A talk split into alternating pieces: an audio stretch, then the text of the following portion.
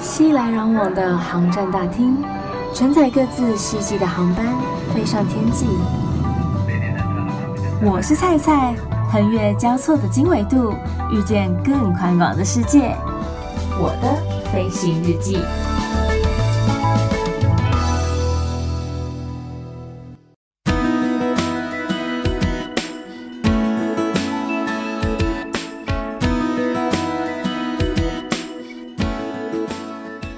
Welcome aboard，欢迎收听我的飞行日记，我是空姐菜菜。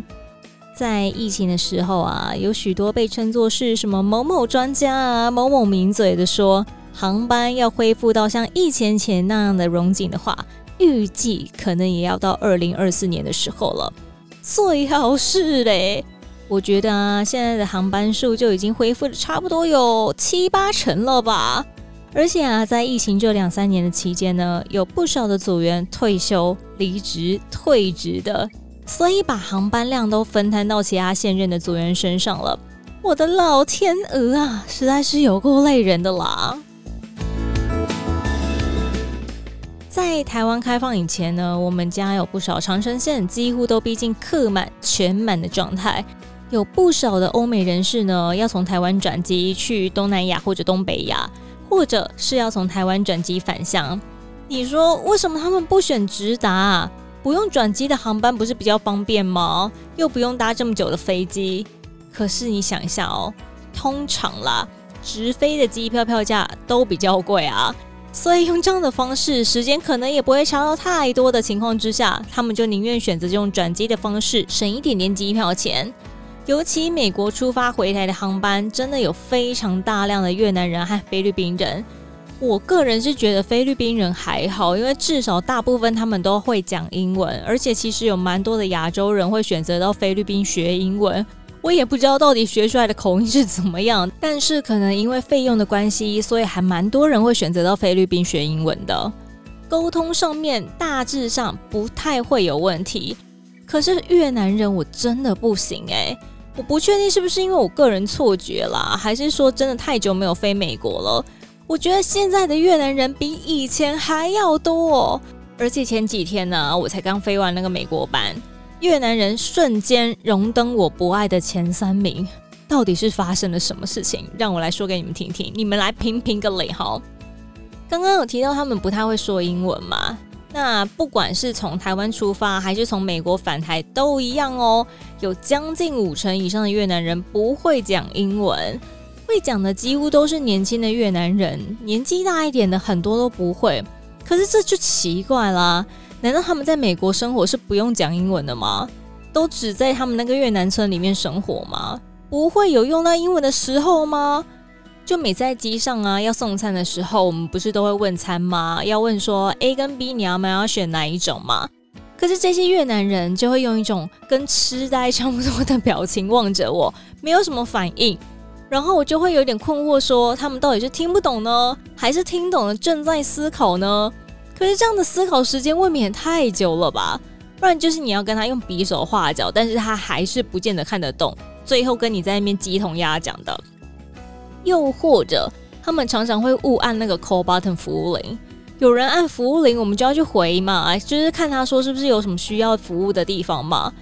Again，就是这些人又再度痴痴的望着我，一脸想说嗯，怎么了吗的神情。我才想问你怎么了嘞？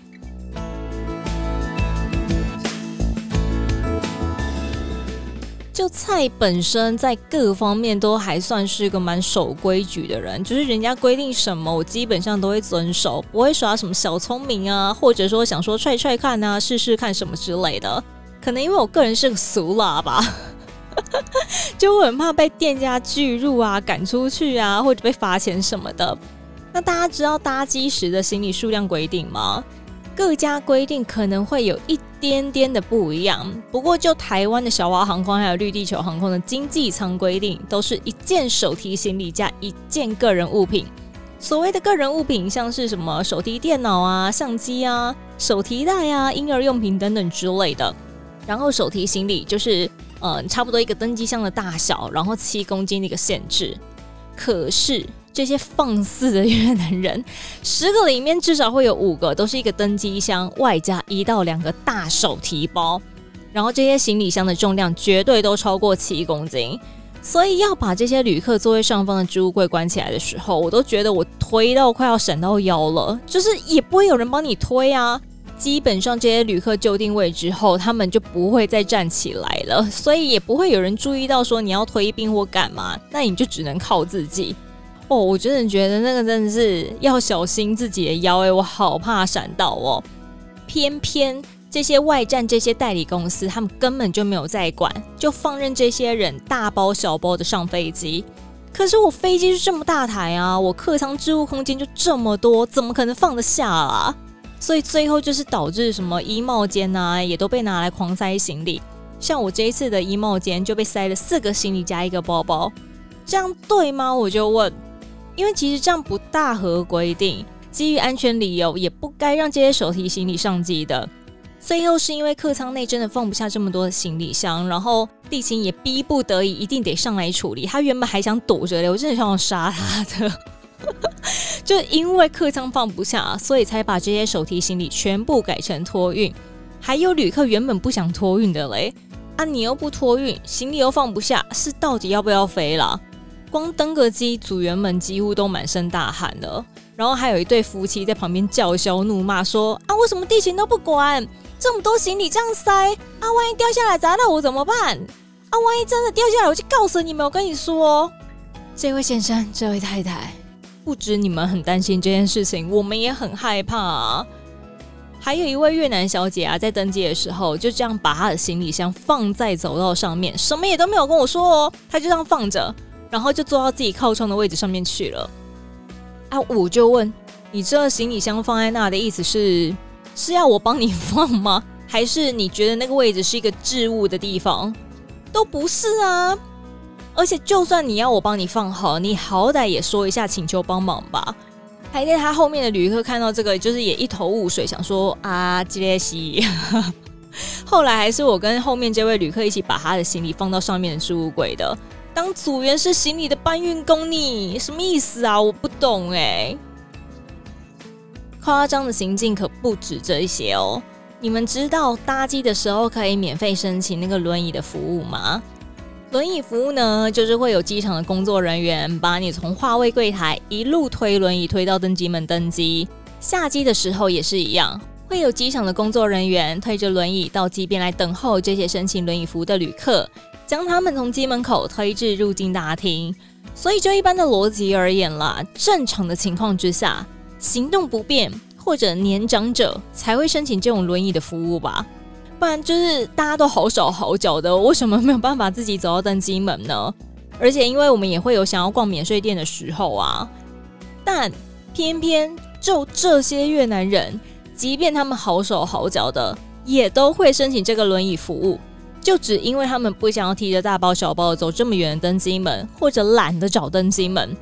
这借口真的是太荒谬了，而且每一次一到站哦，这些人不用轮椅服务就给他跑嘞，搞得我们的飞机好像有某种神奇的治愈功能一样，搭了就可以走了，就可以跳了。那还要医生干什么？大家都来搭飞机就好啦。通常啦，我们一台飞机会有十位轮椅旅客就已经算蛮多的了。大家来猜猜看。这一回我回程的航班上面有几位旅客申请这个轮椅服务？四十二位，嘿，懵掉，forty two，四十二，连那个地勤人员都怀疑说是不是我们看错资料了？没有，就真的这么多，连他自己都吓到了，想说那你就这掉。然后每一位轮椅旅客啊，都需要我们从机门口接他们上飞机到他们的座位。因为你不确定他到底是不是真的行动不便的旅客啊，然后你还得跟他稍微介绍一下逃生门在哪里啊、洗手间的位置啊等等之类的。可是他们又不是全部一起来，中间还会穿插其他的旅客，导致登机的时候组员实在是很难往前走去迎接其他的轮椅旅客，因为所有的旅客都是从机门那边往后走，要走到他们的座位上面呢、不过除了越南人会这样子。印度人也会如此哦。这一集重点放在越南人身上，我们有机会再来跟大家聊聊印度人吧。他们也是一个很神奇的民族。有些越南人还有一些很奇妙的行径，不知道是不是这一趟特别多越南人了，特别的明显。像是在走免税品服务的时候，他硬要把垃圾拿给我。请问你觉得我有地方丢吗？然后反而在收垃圾的时候跟我要水喝。问号？你觉得我有手可以帮你回去拿水吗？然后偏偏我们在送水走水的时候，你又不拿水，是不是真的很想翻白眼？心中好不容易熄灭的那把火，又再度被他们给点燃了，搞得我真的大大减低想要去越南旅游的欲望。哎，还有组员飞完之后直接想要就地离职的，因为真的太累了啦。不过当然不是所有越南人都这样，然后我们不能这么以偏概全，这仅仅是我们航班上面的越南人的行径。